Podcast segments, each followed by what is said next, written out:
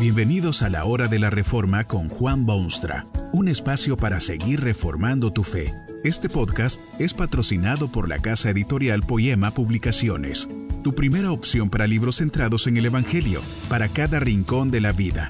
Para ver los nuevos libros de este mes, visita nuestra página www.poema.co. Ahora escuchemos a Juan Boonstra con el programa de hoy. Esta conferencia se titula ¿Cómo vivir en paz? Y está basada en las palabras bíblicas de Isaías 9:6. Un niño nos es nacido y se llamará su nombre Príncipe de Paz.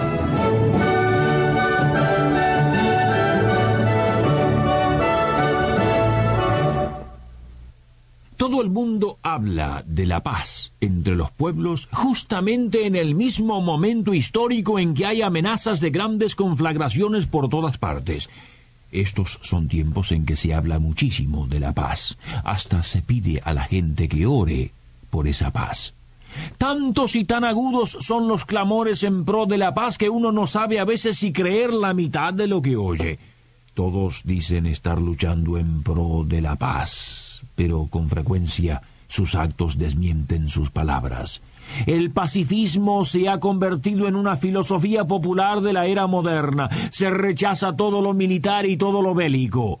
Sea por temor de una guerra nuclear o por alguna otra causa, miles y miles se han convertido en pacifistas oficiales. Y lo interesante del caso es que muchos de estos promotores de la paz recomiendan esa política en el nombre del príncipe de paz. Hablan como si el Señor Jesucristo fuese su ídolo favorito y como si Él también aceptase esa forma de pensar y quisiese que todos los hombres del mundo fuesen partidarios de esa forma de pacifismo. Al prestar oídos a mucho de lo que se dice por este mundo hoy en día, Pareciera como que Cristo vino al mundo para enseñar a los hombres el arte de la tolerancia con todos los que difieren de opinión, lo más ateo y materialista inclusive.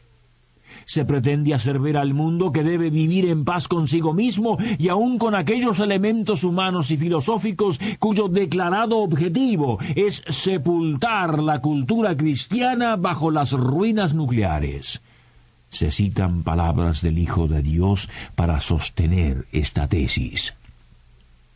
Amad a vuestros enemigos, bendecid a los que os maldicen, haced bien a los que os aborrecen, y orad por los que os, os ultrajan y persiguen. Se dice que los cristianos deben dar la otra mejilla cuando son ofendidos y que Cristo dijo a Pedro que guardara su espada porque todos los que tomaren espada a espada perecerán. Si bien es cierto que Cristo predicó la paz cuando estuvo en el mundo, también es cierto que jamás predicó la pacificación que generalmente exige concesiones al mal. Ordenó amar al enemigo, pero no quiso decir con eso que uno debe someterse a representantes del mal o enemigos del bien. Eso no es amar. Jesús jamás recomendó el uso de la espada o bombas o cohetes tampoco, pero jamás dio a entender que no se pueden usar métodos de defensa contra los que usan tales armas para traer destrucción o tiranía. Él mismo vivió bajo un gobierno tiránico y aunque se negó a sublevarse, aclaró perfectamente que su propósito en el mundo estaba diametralmente opuesto a toda autoridad arbitraria y que al fin su plan para el mundo daría por tierra con tales realidades. Cuando el profeta Isaías antes de su nacimiento se refirió a Jesús como el príncipe de paz, no habló con los tonos suaves del pacifismo que se oyen con tanta frecuencia hoy en día.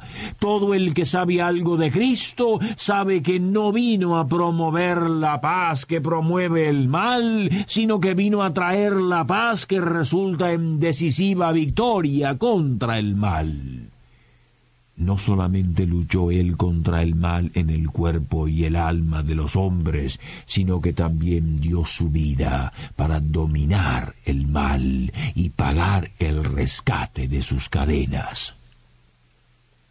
No solamente obtuvo una brillante victoria sobre la muerte, que es la paga del pecado, sino que también ascendió al cielo triunfalmente y allí está sentado a la diestra de Dios y sobre el trono soberano para gobernar el universo y dirigirlo hacia su segunda venida, cuando, como él mismo lo dijo, pondrá a sus enemigos por estrado de sus pies aunque nunca usó de la violencia para conquistar a sus enemigos en la tierra, no tuvo reparos en decir que cuando regrese al fin a juzgar a los vivos y a los muertos, habrá violencia abundante, la violencia del juicio divino contra aquellos que se han opuesto o mostrado indiferentes a él.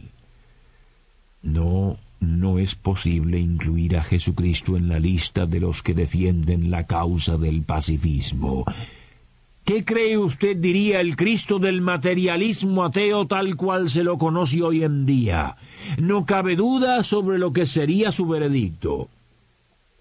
Un sistema que airosa y osadamente resuelve luchar contra el Cristo, contra Dios, contra la palabra de Dios. ¿Cree usted que merecería la aprobación del Cristo y que lo toleraría haciéndole concesiones? ¿Vería él con agrado que los suyos viviesen en paz con una idea gestada en los abismos del infierno, cuando él mismo tuvo que morir en una cruz para librar al hombre de las agonías infernales? No es extraño que el mundo incrédulo sospeche del príncipe de paz cuando sus seguidores dicen que es más bien el príncipe del pacifismo. Es cosa triste que los que llevan el nombre de Cristo estén dispuestos en todo momento a tener relaciones cordiales con los declarados enemigos del Salvador. Es hora de que los cristianos se pongan de pie y hagan saber al mundo entero que están decididamente a favor de la paz, pero no del pacifismo. Quizá haya quienes a esta altura lleguen a una equivocada conclusión, diciendo que al condenar el pacifismo se promueve la guerra. Pero no es esa la única alternativa. Pudiera ser que estas bombas terribles y estos cohetes destructores lleguen a usarse algún día en defensa contra un enemigo brutal, pero el cristianismo no considera esa la única alternativa. En realidad, Ninguna de las dos es posible para el cristiano auténtico, porque el pacifismo solo dará al enemigo mayor libertad de acción, más agilidad, y la guerra, aunque victoriosa, puede destruir seres humanos, pero no la idea por la cual mueren y por la cual están dispuestos al sacrificio supremo. El cristianismo tiene una solución completamente distinta, una solución que no es muy popular porque no se la cree factible. Jesucristo luchó dura batalla contra el mal en el mundo y lo hizo con una arma solamente. Sus enemigos conspiraron contra él, dudaron de sus enseñanzas, lo maldijeron y finalmente lo clavaron en una cruz. Pero fue esa cruz que se convirtió en su arma poderosa contra todo enemigo y que al fin los destruyó. Los tiranos de aquellos lejanos tiempos ya no existen sino en manchadas páginas de libros, pero Cristo continúa. Usa su cruz para ganar sus grandes victorias contra el mal. En esa cruz Él abrió el único camino para que el hombre tenga paz con Dios. Por eso se lo llama el príncipe de paz. No porque termine con las guerras entre los hombres, sino porque puso fin a la guerra entre el hombre y Dios. Así es que la cruz y el Evangelio de la cruz es el arma verdadera contra todo enemigo en el mundo. Con esa cruz se han ganado las más gloriosas victorias. Tanto hombres como naciones han descubierto que mientras se reúnan en derredor de la cruz y pongan su confianza en el príncipe de paz, no solo tienen paz con Dios, sino que también hay posibilidad de hacer la paz entre ellos. Mientras los sistemas humanos en una forma u otra esclavizan a los hombres, el Evangelio los hace libres. El cristianismo enseña a los hombres a amar a Dios y a sus semejantes, mientras otros sistemas enseñan el odio a Dios y la destrucción del prójimo. El príncipe de paz no puede estar a favor del pacifismo, aunque tampoco quiera guerras y bombas. Sus armas son espirituales y por eso mucho más efectivas y mientras él y los suyos empuñen la espada de la palabra, todos los enemigos serán al fin conquistados. Cristo, el verdadero príncipe de paz, hace tiempo que está escondido. Mucha gente no puede verlo ya y no saben de su nacimiento ni de su muerte en la cruz plantada en medio del mundo. Temen los hombres a sus enemigos y se sienten confusos ante las realidades modernas, pero al Cristo no lo ven ni lo oyen. Tal vez porque no quieren, ya que Él se ha hecho visible por encima de la tragedia humana, de sus ruinas y de los siglos. No es posible vencer sin el Cristo, aunque se ganen una o mil guerras. No es posible tener paz los unos con los otros a menos que haya paz en el corazón, paz con Dios.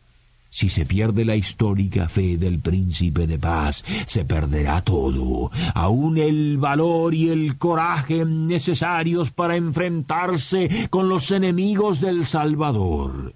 Se perderá así el contacto con aquel que es manantial de libertad y fortaleza espiritual. Eso no debe ocurrir. Levante en alto el estandarte de la cruz y haga conocer con su verbo y con sus actos al verdadero príncipe de paz. Es ese príncipe de paz lo que el mundo necesita, más que ninguna otra cosa o idea. Que este mensaje nos ayude en el proceso de reforma continua según la palabra de Dios. Si quieres profundizar en la exposición bíblica, puedes buscar más recursos en www.poema.co. Allí encontrarás libros que te ayuden a entender la palabra de Dios y aplicarla a tu vida. Poema, el Evangelio para cada rincón de la vida. Nos vemos en el próximo episodio de La Hora de la Reforma con Juan Bonstra.